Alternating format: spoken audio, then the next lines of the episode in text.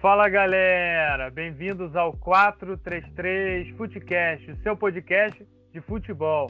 Eu sou o Pedro Duarte, sempre debatendo os assuntos do mundo do futebol com ele. Pablo Faria, fala aí galera.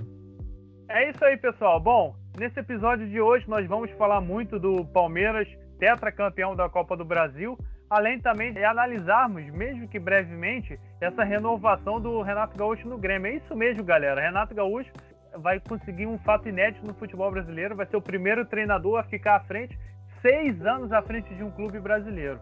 Além disso, né, vamos falar muito do Palmeiras campeão, que vem de uma temporada sensacional, com Copa do Brasil, Campeonato Paulista, não conta muito, né? Mas é título. Campeonato Paulista e Libertadores. E também vamos falar dessa renovação do Renato Gaúcho no Grêmio. Mas essa renovação do Renato Gaúcho vamos deixar mais para o final, mas certa forma tem a ver com o contexto de todo esse episódio, inclusive da final da Copa do Brasil. Bom, Pablo, começando aqui com o Palmeiras, vamos falar aqui do Palmeiras campeão. O céu é o limite para o Palmeiras, Pablo? é, cara, o Palmeiras tem um elenco bom. É, se ele se reforçar bem e conseguir botar em prática as ideias do, do Abel Ferreira, pode ser sim. Quem sabe? Eu só espero que, sei lá, é, jogue mais futebol do que tá jogando, né? Porque um time com o elenco que o Palmeiras tem, ficar jogando em contra-ataque é complicado, né? Por uma bola, apesar de ter um elenco qualificado e um time bom, mas ficar jogando por uma bola é, é complicado. Mas tá vencendo, né? Então não tenho o que dizer, dá certo até certo ponto. Depois, quando começar a dar errado, aí que é o agora que são elas, né? Mas tá dando certo, foi campeão, merecido é, da, da Libertadores, da Copa do Brasil. E tem um time muito bom, cara. E pelo que o Palmeiras quer fazer esse ano, provavelmente aí vai se reforçar bem também. Tá vendo alguns Pô, reforços aí lá de fora. A base, tem a base tá bastante também, né? Então, é um, é um time aí que junto ali com o Flamengo e talvez com o Galo ali, é, vão ser os times aí que vão brigar ali pe, pe, pelos títulos. E são times bem fortes, né, cara? Agora vai depender aí do, do elenco se acertar, das ideias darem certo, de tudo ornar para continuar a boa fase, né? E a evolução do futebol, né, cara? Porque assim, o Palmeiras está ganhando tudo, mas tem que fazer ressalva que o, o futebol apresentado pelo Palmeiras não não é bom, pelo menos não para mim. É um futebol que ele, ele faz o mínimo para poder vencer, digamos. Esse é o futebol apresentado pelo Palmeiras e com a qualidade que tem, o elenco capacidade que tem, eu acho que podia apresentar muito mais. É, exatamente, concordo com você. O, o, futebol apresentado pelo Palmeiras, assim, é, deixa muito a desejar, um futebol muito pobre, baseado no contra-ataque e tal. Abel Ferreira acabou de chegar, é verdade, mas já tem dois títulos assim importantes e dois títulos, com certeza, um dos, um dos maiores da carreira dele. Porque ele só foi técnico lá na Grécia, em Portugal, e chegou no Brasil e já ganhou os dois títulos mais importantes, um dos mais importantes que ele podia ganhar, que é a Libertadores Continental, e um dos títulos mais importantes nacionais. Para mim, o Campeonato Brasileiro é o mais importante a nível nacional, mas Copa do Brasil também é muito importante e a nível continental ele já ganhou o título mais importante que ele poderia ganhar. Então, assim, é uma temporada sensacional do Palmeiras. Tem o, Campeonato Paulista lá que foi conquistado no início de 2020. Mas, assim, foi como você falou, uma hora vai, vai as coisas vão desandar e o futebol apresentado não vai ajudar o Palmeiras a conquistar mais título, não. Na hora que, na hora que precisar é, o Palmeiras ligar ali a, a, terceira, a quarta marcha e precisar ganhar os jogos assim, com esse futebol apresentado, a gente viu muitos jogos no Campeonato Brasileiro, por exemplo, contra o Bragantino, o Palmeiras não jogou nada, e jogando com esse futebol. Mas assim, parece que em finais, não sei se você já percebeu isso, parece que em finais o Palmeiras é, é frio, o Palmeiras chega a ser gelado de tão de tão assim é, focado que ele chega a ser na final e ele joga para ganhar mesmo, apresentando esse futebol é verdade, ele apresenta esse futebol, mas é, ele tá ganhando os títulos, né, Pablo? E como você falou, o elenco do Palmeiras é muito bom, ele se equipara com o do Flamengo e até mesmo do Atlético Mineiro. Mas em quesito de futebol jogado, e a gente pode até traçar paralelo aqui em relação ao Flamengo de 2019. O Flamengo de 2019 também ganhou quase tudo isso aí de título, ganhou o, ganhou o Carioca, mas isso aí é só traçando paralelo, porque o Palmeiras ganhou o Campeonato Paulista, mas o Flamengo ganhou a Libertadores e ganhou o Brasileiro. Nesse caso, o Palmeiras ganhou a Libertadores e ganhou a Copa do Brasil. Títulos importantíssimos, temporadas assim quase perfeitas. Em relação a futebol jogado, com certeza você vai concordar comigo que o do, do Flamengo era infinitamente superior ao futebol apresentado pelo Palmeiras. Isso aí não tem nem comparação. Então, uma hora o Palmeiras vai precisar jogar um futebol melhor do que ele vem jogando, melhor do que ele vem apresentando, e nessa hora aí que pode começar a gerar crise no, nesse time badalado do Palmeiras e os títulos começarem a sumirem, desaparecerem, porque com certeza o bom futebol jogado te leva a conquistar títulos e está atrelado ao, à conquista de títulos. Se você jogar um futebol, é, claramente você vai conquistar títulos no futuro. É, o grande problema do Palmeiras é ficar atrás do placar na Libertadores, por exemplo, quando ele venceu do Santos. Foi um jogo muito amarrado, um jogo ruim, feio. E no final, naquela, naquela bola lá nas costas de Pará, o jogador fez o gol e deu a vitória pro e deu a vitória pro, pro Palmeiras. Então, assim, o Palmeiras com, atrás do placar é complicado, porque como é um time que joga a base do contra-ataque, para o time fazer o jogo, ter a bola na mão, ter a bola no pé, e, e conseguir a, armar o ataque, fazer jogadas combinadas e tal, é, é, complicado, né? Um time que tem bastante dificuldade em fazer isso. Já na Copa do Brasil, o Palmeiras tem seus méritos, lógico, principalmente no segundo jogo, mas no primeiro jogo eles fizeram aquele gol lá com, com, com Gustavo Gomes, uma bola parada, e depois pararam completamente de jogar, teve jogador expulso, é, a gente tem que fazer uma ressalva aí que o gol foi com uma grande ajuda aí do Paulo Vitor, que eu não consigo entender do porquê ele ser titular numa final. Não dá para entender. É, ele falhou nos três gols do, do, do, do, que o Grêmio tomou do Palmeiras. E, enfim, esse primeiro jogo foi horroroso, foi muito ruim. É, o Grêmio dominou esse jogo, né? Mas até porque o Palmeiras deu a bola para o Grêmio mesmo, depois que já estava com 1 a 0 no placar. Então eles deram a bola para o Grêmio jogar e o Grêmio não soube aproveitar com um a mais. Então tem que botar isso daí na conta do Renato Gaúcho, com certeza, essa, essa derrota. E também na conta do Paulo Vitor, que frangou no. falhou nos três. Frangou não, né? Falhou nos três gols. É, no segundo jogo, o Palmeiras estava jogando um pouco melhor, até porque o Grêmio precisava partir mais para o ataque para fazer o resultado. Então teve vários contra-ataques do Palmeiras e foi aquele jogo de o Grêmio atacava, o Palmeiras contra-atacava. O Grêmio atacava, o Palmeiras contra-atacava. E nesses contra-ataques o Palmeiras conseguiu fazer dois gols até que semelhantes, né? Que foram aqueles gols pela, indo, vindo pela jogada de campo. Bolas muito defensáveis que o Paulo Vitor falhou. Exatamente. E e assim, uma ele espalmou para dentro do gol e a outra, de novo, e a outra ele ele aceitou assim passar por debaixo do braço dele, caiu atrasado, enfim, é, é lamentável assim o, o, Renato apostar no Paulo Vitor, que a gente sabe que não é um goleiro que esbanja confiança nenhuma. É, eu principalmente sei disso porque ele foi titular do Flamengo aí por um tempo. É, e assim, o Vanderlei, má fase, tem que ser titular nesse time aí, no lugar do, do, do, do Paulo Vitor. E, e, eu não entendo também porque o Grêmio está atrás de goleiro, sendo que o Vanderlei é um ótimo goleiro. Eu não acompanho muitos jogos do Grêmio e tal, mas até onde é sabido, eu acho que o problema do Grêmio é mais uma coisa de tática do Renato, jogadores que precisam de uma de, é, time que precisa de uma renovação em questão de jogadores, é, do que especificamente o goleiro. Eu acho que mesmo estando numa má fase, o Vanderlei é um bom goleiro e, e para mim tem tudo para tinha tudo para ser titular absoluto no Grêmio, né? Agora eu não sei o que se passa, na verdade, porque o Grêmio está devendo há muito tempo. O Renato abdicou de muitas coisas aí pela Libertadores e pela Copa do Brasil. Verdade. Então, não dá para botar a culpa no goleiro, né?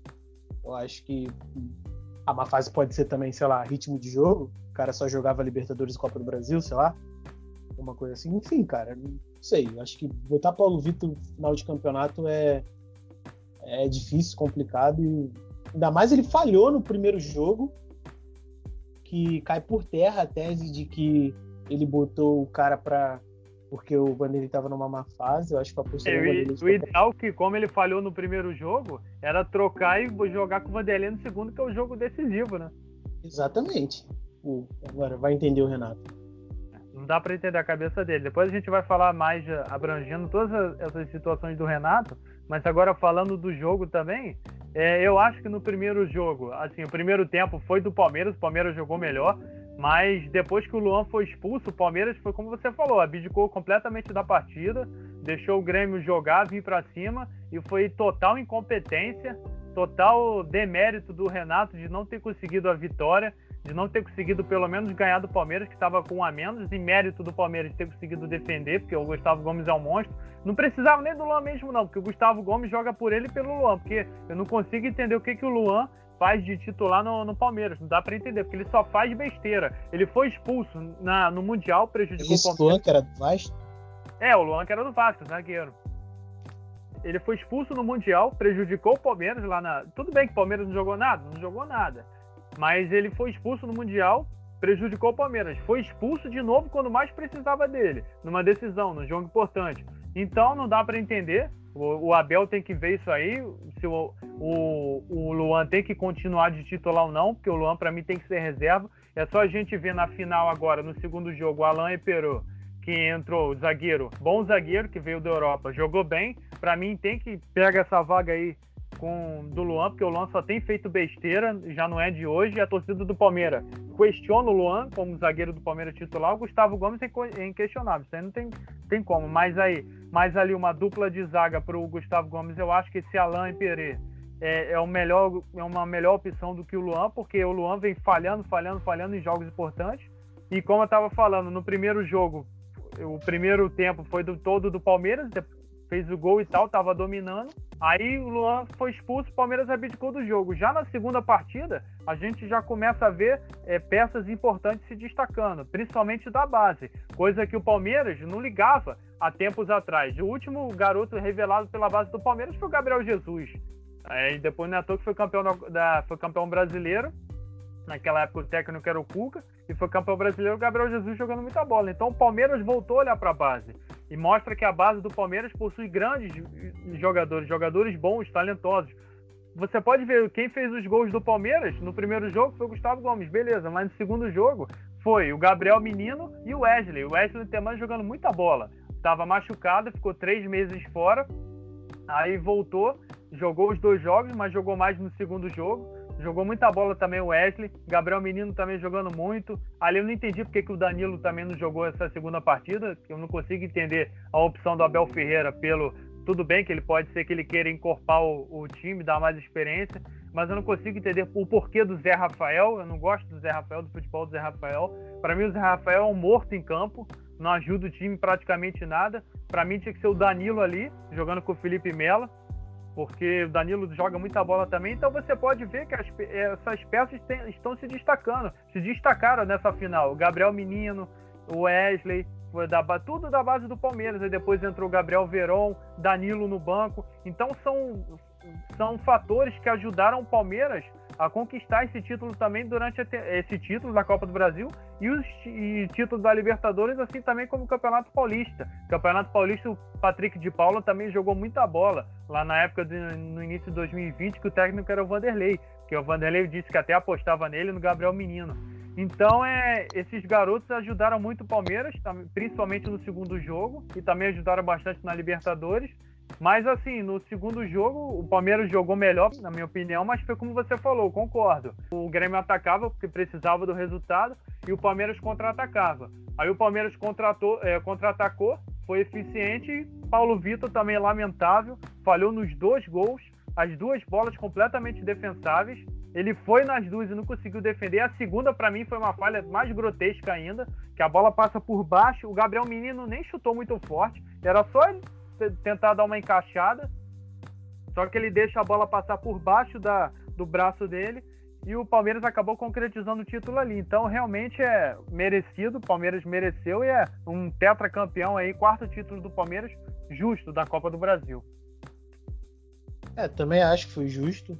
Eu acho que é, nenhum erro do Renato ou do Paulo Vitor tira os méritos do, do Palmeiras em ser campeão Só acho que tem que apresentar um futebol melhor, porque é, com certeza vão, vão é, vai pegar adversários mais difíceis e, e, vai ter que vai ter que se impor, uma coisa que o Palmeiras não faz frequentemente. O Palmeiras é. ele dá a bola para o adversário, fica no contra-ataque, mas quando está atrás do placar, ou então quando o adversário o pressiona, ele não sai disso. Então acho que tem que evoluir bastante aí.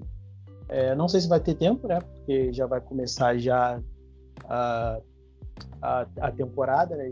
Vai fazer os jogos da Recopa, o Campeonato Paulista, aí depois a fase de grupos da Libertadores, enfim, vai ser um vai ser uma maratona aí pro, pro Palmeiras e pro time titular do Palmeiras. Isso aí é consenso entre a gente, porque o futebol do Palmeiras precisa melhorar. Isso aí não é mistério para ninguém. É, se o futebol do Palmeiras melhorar, melhorar muito, com certeza, se conseguir igualar o mínimo que aquele Flamengo conseguiu jogar em 2019, o Palmeiras tem chance de conquistar todos os títulos de novo: Copa do Brasil, Libertadores e, e, o Campeonato Brasileiro, porque o elenco do Palmeiras, junto com o do Flamengo e o do Atlético Mineiro, são os melhores do Brasil. Então é, vai ser legal ver essa disputa nessa temporada desses três times. Pode ocorrer outros times é, disputar o campeonato, mas correrem por fora. Eu não vejo outros times disputando além desses três aí, porque nesse último campeonato a gente até falou no episódio sobre o, o campeão brasileiro, que foi o Flamengo, que ninguém queria ganhar esse campeonato, mas agora parece que o Atlético Mineiro, o Flamengo e o, e o Palmeiras vêm forte porque vão iniciar um trabalho com treinadores já que vão começar a temporada à frente dos clubes. Botando mais uma pergunta aqui para a gente poder debater, mas de certa forma essa pergunta está ligada a outra que eu vou te fazer aqui para a gente poder discutir. Quem é o maior responsável pela, por essa temporada do Palmeiras? Será o Abel Ferreira? O Vanderlei lá atrás com certeza não é.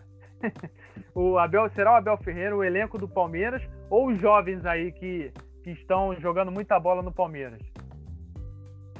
Acho que é um misto de tudo, cara. Mas a gente também não pode tirar o, o mérito aí do, do cara que conseguiu dar confiança pro elenco e, e fazer com que, que, o elenco pensasse de uma forma campeã. Então, então, tipo assim, o Abel Ferreira tem muito, tem muito nesse processo.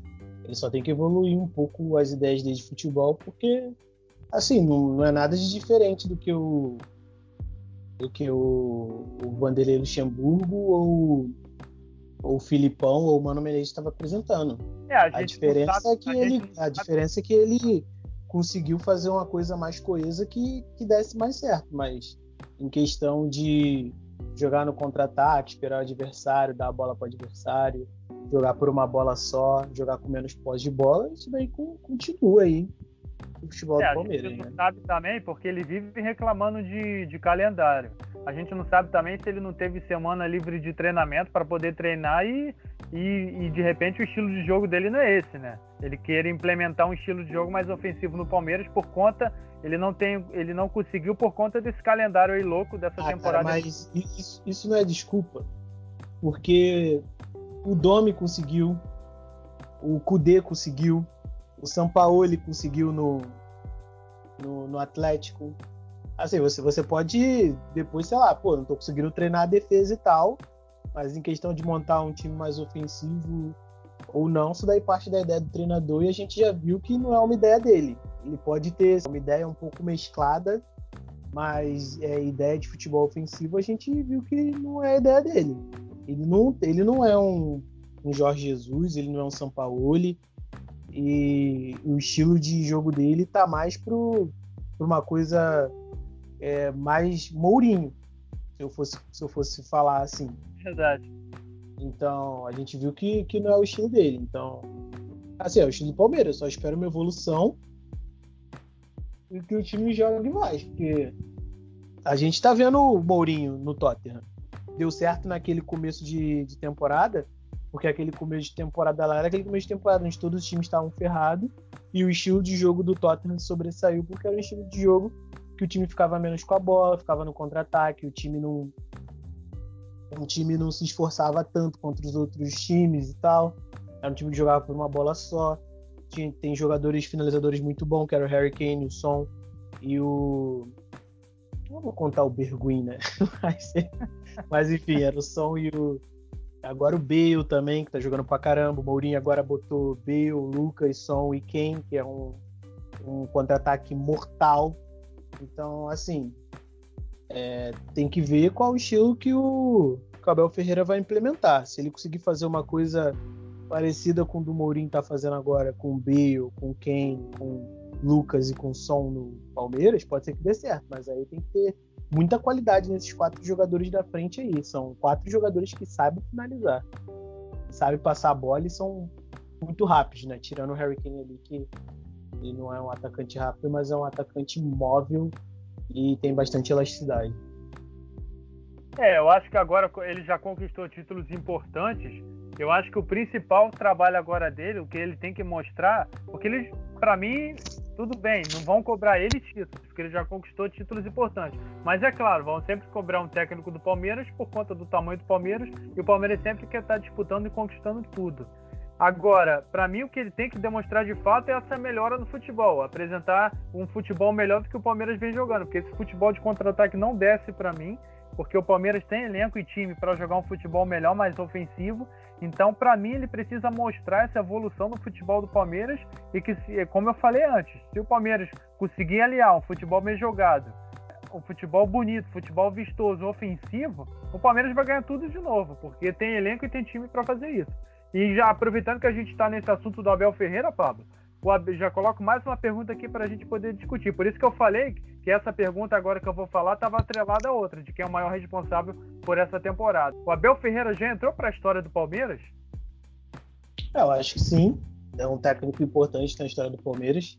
Não vou dizer que é o melhor técnico que o Palmeiras já teve, mas é um técnico bastante importante. Vai depender de quantos troféus ele, ele empilhar aí nessa, nessa jornada que ele, que ele tem. É, eu acho que, assim, ele ganhou, se eu não me engano, a mesma quantidade de troféus do Jorge Jesus, quando o Jorge Jesus venceu a Libertadores e o Brasileiro, que foram dois, né? Ele venceu a Libertadores e a Copa do Brasil. Só que é, o Jorge Jesus entrou para a história do Flamengo pelo futebol apresentado em 2019, ah, tá. mais pelo futebol apresentado em 2019, acima de tudo, do, qualquer, do que qualquer outra coisa. Porque por exemplo, o time do Flamengo já era muito bom. Então, assim, o técnico com uma ideia boa provavelmente ganharia esses títulos pelo Flamengo. A questão é como que o Flamengo ganhou esses títulos. Então, é por isso que o Jorge Jesus está na história do Flamengo. Em questão do Palmeiras, apesar de ter ganhado os dois títulos, eu acho que falta futebol aí para ele poder estar tá um nível um pouco mais acima aí que de Vanderlei Luxemburgo, é, Filipão, e entre outros. É, até porque Vanderlei Luxemburgo, mesmo Vanderlei sendo o fiasco que foi no início da temporada, conquistou Paulista, é verdade. Mas foi um fiasco sem futebol nenhum. Palmeiras não apresentava nada, mas assim, Vanderlei Luxemburgo deu título brasileiro pro Palmeiras também. Filipão estão assim na galeria dos maiores técnicos da história do Palmeiras.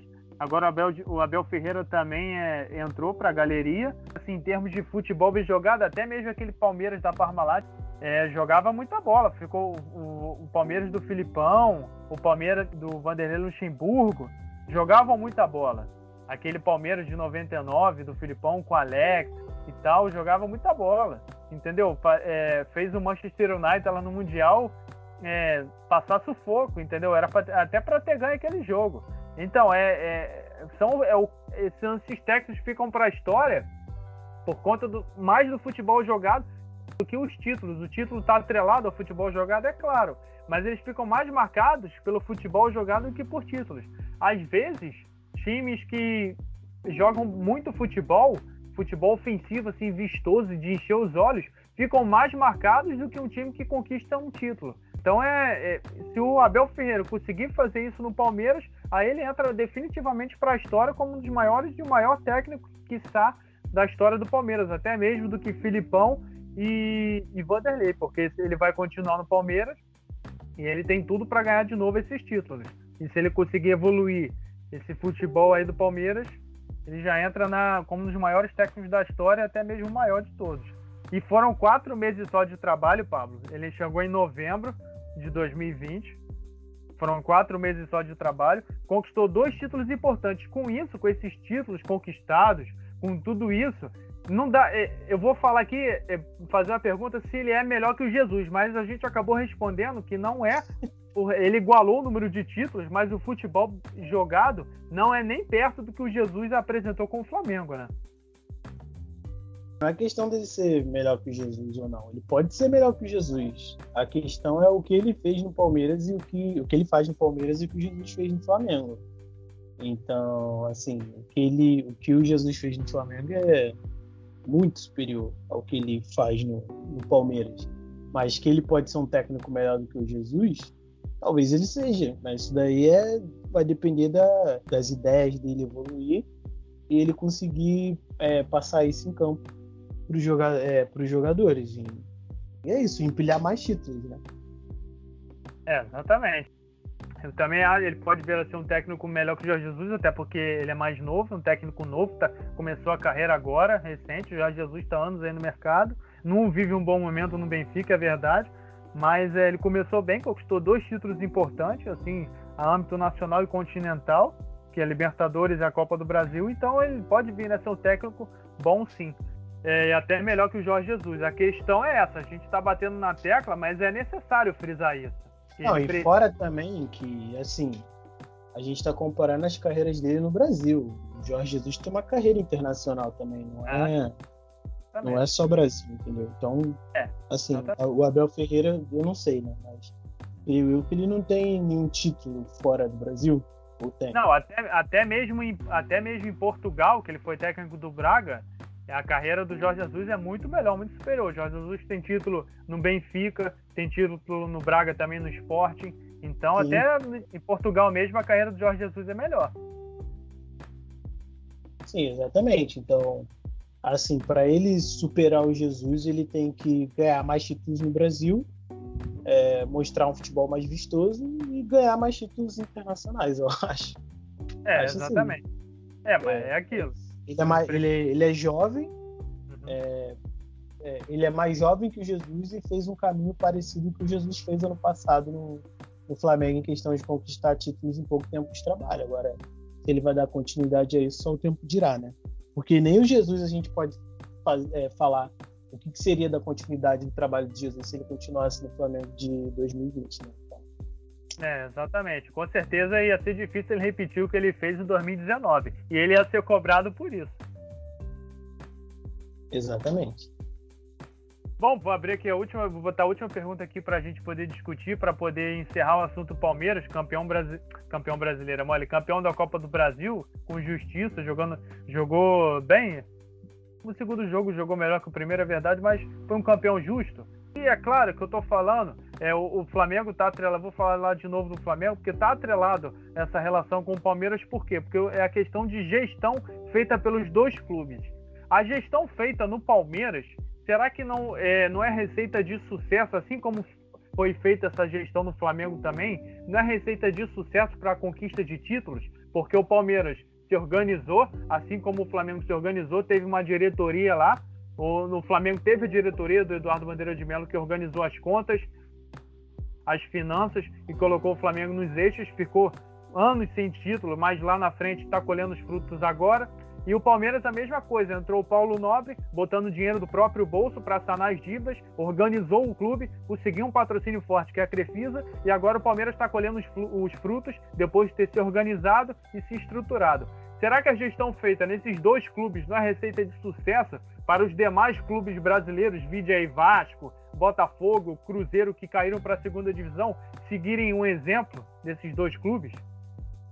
Precisa ir muito longe, não. Tem o Bragantino também, que é apesar, é de, apesar de não ser um, um clube que, que foi reestruturado, né, mas foi um clube que está pensando em um clube estrutura, é, num projeto estruturado. A gente tem também o Fortaleza, que estava fazendo isso com o Rogério Ceni, tinha o Bahia, que também estava fazendo isso. É, a gente tem também o Internacional, que caiu quando voltou para a primeira divisão, veio com as dívidas sanadas. O Grêmio também, que já está fazendo isso há um tempo. E, enfim, a, a, tendência é que o futebol brasileiro se profissionalize. Enquanto tiver dirigente querendo comandar time como se fosse uma máfia, vai pesar em algum lugar, vai pesar no campo, vai pesar nos jogadores, vai pesar nos técnicos. E o resultado é isso daí: rebaixamento, vergonha, jogadores que não deveriam estar jogando nesses clubes, é, jogadores com nível muito inferior ao que esses clubes poderiam estar apresentando. E é isso. É isso. É, o futebol bota... brasileiro aí anda a passos pequenos para o profissionalismo, digamos assim, né? Tá indo a passos pequenos, mas é a evolução natural do futebol e se esses times não se adequarem, eles aí sofrem é, uma, sofrem não, eles têm uma grande chance aí de, sei lá, decretar falência, porque isso não, isso não se isso não se faz mais no futebol, isso daí não, não vinga mais no futebol. Porque como você tem que é, negociar com clubes lá de fora, é, até com clubes aqui dentro, fica, você fica mal visto. Então você não vai conseguir fazer negócios, vai cada vez ficar mais difícil para jogadores irem para o seu clube, é, condições de trabalho horrorosas. Então, assim, ou o time caminha para profissionalismo, ou o time caminha para pro, pro, falir, declarar falência eu acredito que é sim a receita de sucesso, uma gestão bem feita. É a receita de sucesso para um time conquistar muitos títulos, porque a partir do momento que o time está organizado, bem estruturado, consegue investir em bons jogadores, trazer bons jogadores para o time, para o clube em si, e o jogador vai querer ir para esse clube por conta que é, é atrativo, é chamativo, ir para um clube que paga em dia, paga o salário em dia, não tem salário atrasado, pode conquistar títulos, o jogador almeja isso. Então é sim, acredito que a receita de sucesso sim, vídeo que aconteceu com Palmeiras e Flamengo, e eu citei Cruzeiro, Botafogo e Vasco, porque esses clubes, foi como você falou, Pablo, esses clubes aí parece que vivem ainda. É, com, essa, com essa, essa forma de direção é, de máfia, parece que são máfias lá dentro, caíram os três, porque Cruzeiro teve esquema de corrupção lá dentro, o Vasco é uma zona danada, todo mundo quer mandar uma disputa de poder em, em vários setores do, do clube.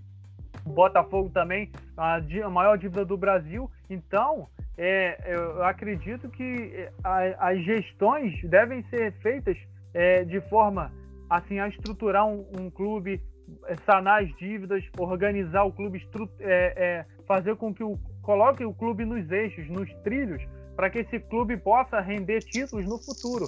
É, é, com certeza, gestão bem feita e conquista de títulos não é você não tem a, certeza que isso vai gerar conquista de títulos futuro, mas com certeza pode te auxiliar a conquistar esse objetivo, porque o Bragantino não ganhou nada, porque é um clube estruturado e tal, mas o Bragantino não tem investimento e a torcida, a camisa que um Flamengo e Palmeiras têm. Isso também conta muito, a torcida e tal. Mas é, mas não está distante de a primeira temporada que o Bragantino está assim, o Bragantino estava lá embaixo e conseguiu uma classificação no Campeonato Brasileiro estava lá embaixo e conseguiu uma classificação para a Copa Sul-Americana. Vai disputar o primeiro é, torneio internacional da história do clube. Tudo isso após a profissionalização, tem, teve o melhor jogador, é, fato importante para mencionar, teve o melhor jogador do Campeonato Brasileiro. É uma prova mais clara que isso, que é uma prova mais clara que isso, de uma gestão bem feita. Teve o, jogador, o melhor jogador do Campeonato Brasileiro, praticou um futebol em muitas partidas, melhores até do que, do que praticava o adversário. Contra o Flamengo, o Bragantino jogou muita bola. Contra o Palmeiras, então, nem se fala, já que a gente está abordando Palmeiras e Flamengo. O, o Bragantino no jogo do Allianz Parque lá no, em São Paulo no Campeonato Brasileiro, eu vi esse jogo. O Bragantino foram mais de 19, 20 chutes agora, enquanto o Palmeiras deu dois chutes apenas. Para mim, a receita de sucesso, sim. Com certeza, uma gestão bem feita pode render títulos, vários frutos. Só tende a, a melhorar a situação do clube de maneira geral. É, eu concordo contigo. É, tudo isso aí que você falou e não quer dizer que teu time vai ganhar títulos, mas quer dizer que teu time com certeza vai ganhar títulos no futuro. Isso, isso eu tenho certeza absoluta. Eu não sei quando o Bragantino vai ganhar o título, mas vai ganhar. Pode ter certeza que um time é, em plenas condições, estruturado, em dia, com a, com a estrutura boa para o jogador treinar com um técnico com boas ideias, isso é a receita do sucesso, cara. Eu acho que o que você tem que fazer é querer vencer. Para você querer vencer, você tem que dar todas as armas possíveis que o time possa aproveitar para poder vencer. E uma delas é estrutura. E estrutura é parte desde a gestão até o campo. Então, assim, eu não sei quando, mas eu tenho certeza que se o Bragantino continuar nesse, nessa pegada, ele vai ganhar um título. Isso é, para é, mim, é muito óbvio. É, eu também tenho certeza. Para mim também é muito óbvio. Continuar nessa toada aí, o Bragantino vai ser campeão de algum título breve, breve.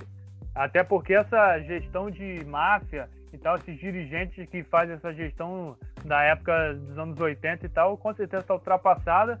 E o futebol brasileiro tem que caminhar para a profissionalização dos clubes e até mesmo alguns clubes se tornarem empresas para evitar a falência, que é o caso do Botafogo aí. Enfim, é, com certeza isso aí é, é sinônimo de sucesso, principalmente no futuro. A gestão bem feita, aliada à, à conquista de títulos, é receita de, de, uma receita de sucesso, sim.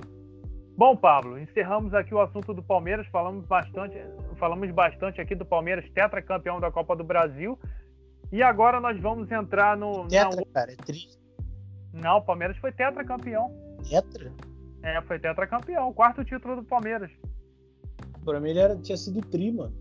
Não, não, é, é, foi tetra. Ele ganhou o terceiro lá, né? Eu acho que contra o Santos. Até em casa mesmo, na época do Fernando Praz até. Lembrava. Não, eu lembro do título do. Eu lembro do título do, do Gabriel Jesus. E esse agora. Mas pra mim tinha sido tri, não tetra.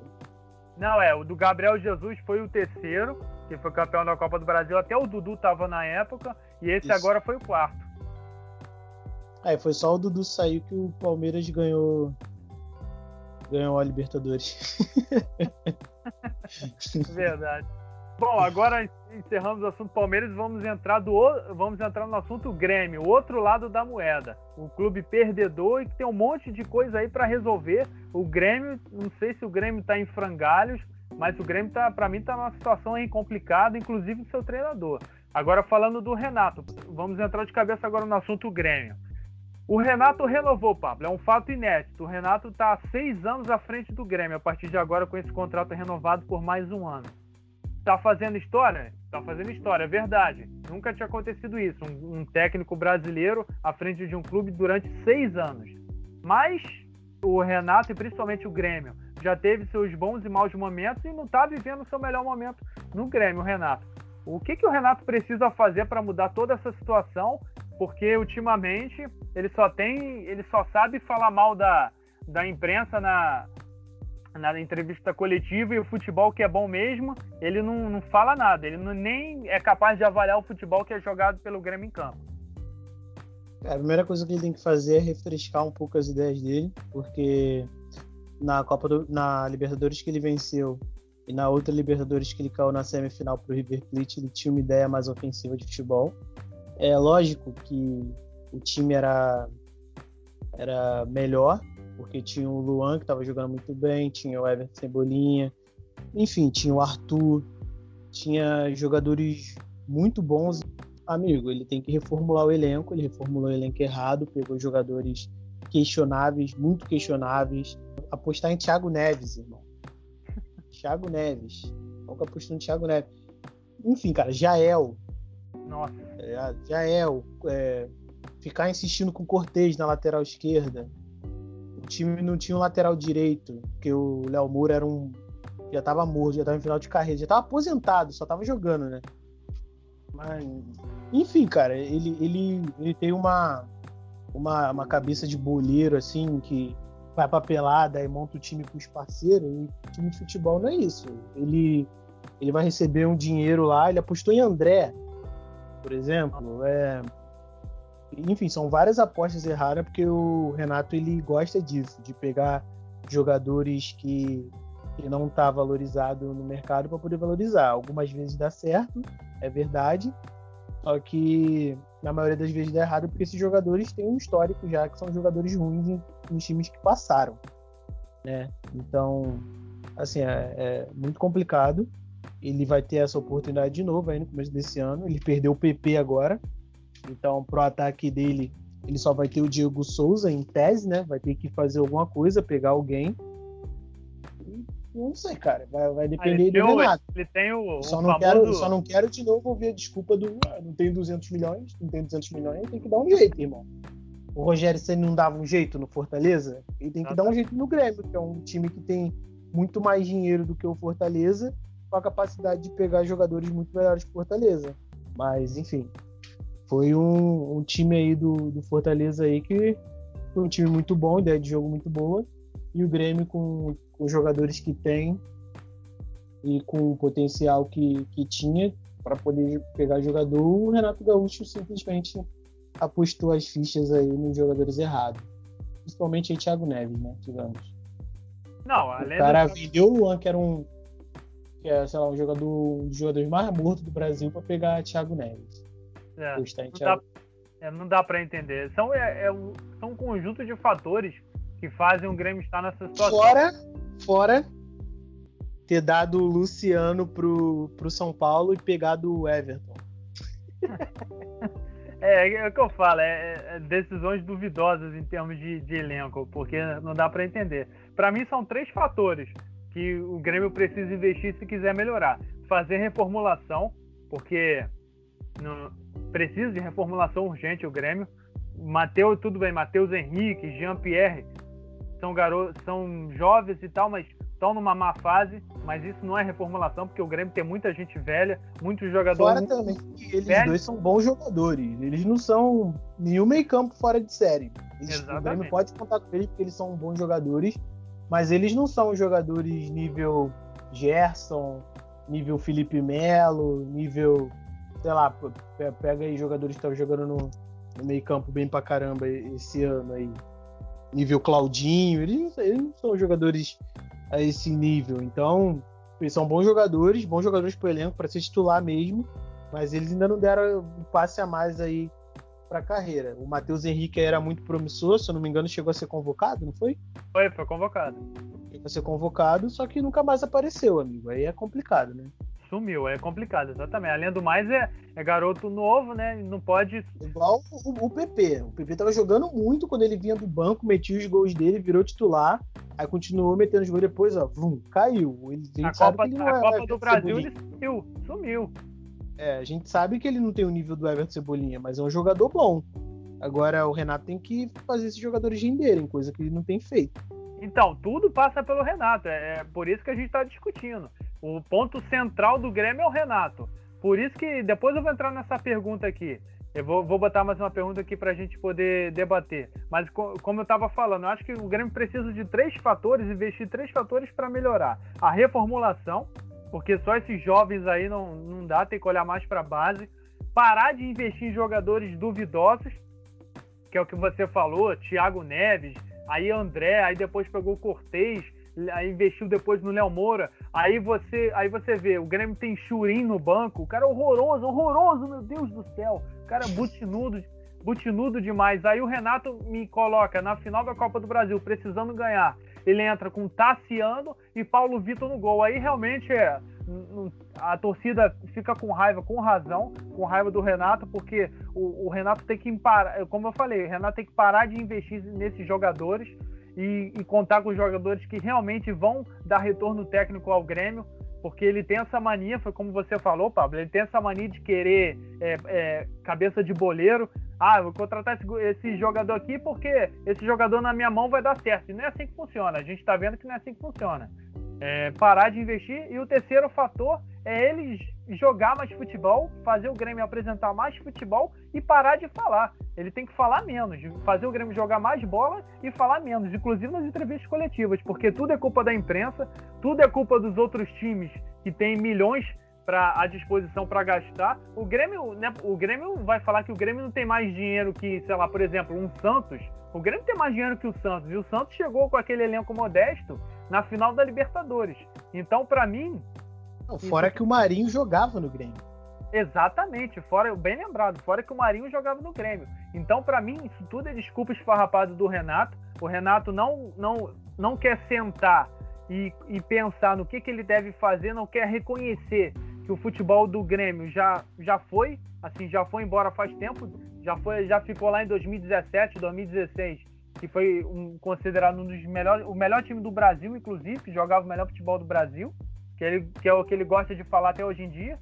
Então o Renato precisa é, cair na real e, e, chegar à conclusão que ele precisa melhorar. E, e, eu acho, até entrando na pergunta que eu ia fazer, eu acho que Grêmio e Renato Gaúcho eles estão se enganando. Eu acho que é uma perda de tempo essa renovação de contrato do Renato. Eu até entendo, olhando por outro fator, o fator esportivo, assim, é, é eu até entendo questão de continuidade, porque o Grêmio agora vai disputar a, a Libertadores logo na sequência é, logo na sequência Copa do Brasil vai disputar a Libertadores, não vai ter tempo de contratar outro treinador, o treinador preparar o time para esse confronto da Libertadores. Mas eu acho que os, os, as duas partes estão se enganando e eu acho que é mais perda de tempo. O Renato teve a oportunidade, recebeu uma proposta do Atlético Mineiro e ele não quis ir. Então é. Se o Renato não melhorar também o futebol do Grêmio, ele nem termina a temporada no Clube Gaúcho. Ah, eu acho que termina sim. Eu acho que por mais que ele esteja abaixo do Renato que ele já foi, é, ele não vai comprometer o time, ele só vai fazer com que o time não ganhe nada, mas não vai, comprometer, não vai comprometer o time. Em questão da Libertadores, o Grêmio está na pré-Libertadores, né? É, foi para pré-Libertadores. Então, é, a, a pré-Libertadores é, nos últimos anos aí tem sido uma coisa que tirou vários times grandes aí do Brasil da Libertadores, apesar de ser digamos que confrontos fáceis, né, entre aspas assim. Eu acredito que o Grêmio se classifique. A parada é o desgaste a mais que o Grêmio vai ter, porque não vai ter férias, vai ter que botar os titulares para jogar. É, exatamente. Esse é o maior problema. Então, por isso que eu acredito que o Grêmio estava desesperado querendo essa renovação, por conta desse confronto importante da Libertadores. Porque se viesse outro técnico, o Grêmio não ia ter tempo, o cara iniciar um novo trabalho e podendo correr risco até de ser eliminado e, e acabaria com a, com a planejamento de início de temporada do time. Então até foi compreensível, mas na minha concepção, o Renato Gaúcho e o Grêmio estão perdendo tempo, estão se enganando, porque fato é inédito, é, é, inegável que isso é uma coisa que nós sempre falamos, eu e você aqui, Pablo, que é a questão de dar continuidade do treinador para ele apresentar o trabalho mas eu acho que nesses seis anos, eu acho que em cinco anos de trabalho, o Renato foi muito vitorioso, conquistou muitos títulos, Copa do Brasil, Recopa, é, Libertadores, um dos principais títulos, jogando bom, bom futebol 2016, 2017, revelou bons jogadores, foi o caso do, Leon, do Luan, que hoje em dia foi eleito o melhor jogador da América do Sul em 2017, mas que hoje em dia a gente viu no que deu, o Luan parece que, parece não, não quer mais jogar bola. Vai ver, ele nem consegue, mano. É, vai ver, ele nem consegue mais. Então foi uma trajetória vitoriosa nesses cinco anos do Renato no Grêmio. Acho que renovar por mais um ano é uma perda de tempo para as duas partes. O Grêmio poderia iniciar um novo trabalho com um novo treinador, com uma outra metodologia. E, e o Renato podia passar um ano sabático e tal, ou então ir para um outro clube. Ele estava esperando um, o Flamengo e tal, mas o Rogério Senna acabou sendo campeão, então ele não foi pro Flamengo, mas teve... Cara, acho que mesmo se o Flamengo não fosse campeão, o Rogério Senna ia continuar, cara. É um absurdo mandar o cara embora, tá ligado? É, exatamente, também acho. Mas ele teve a proposta pro Atlético Mineiro, não quis ir, então acho que o Renato tinha que parar, assim, ficar um ano sabático, pensar na, na, na, questão do futebol que ele vem apresentando com o Grêmio, principalmente nesses últimos dois anos aí, e mudar de área. Que essa relação já ficou um pouco de, um pouco não, já digo que ficou desgastada com o Grêmio. Ele é ídolo lá, o cara tem uma estátua lá, ninguém vai apagar a história dele com o Grêmio. Ele é ídolo tanto como treinador como jogador. Ele deu vários títulos importantes nas duas funções. Mas eu acho que essa relação já deu o que tinha que dar.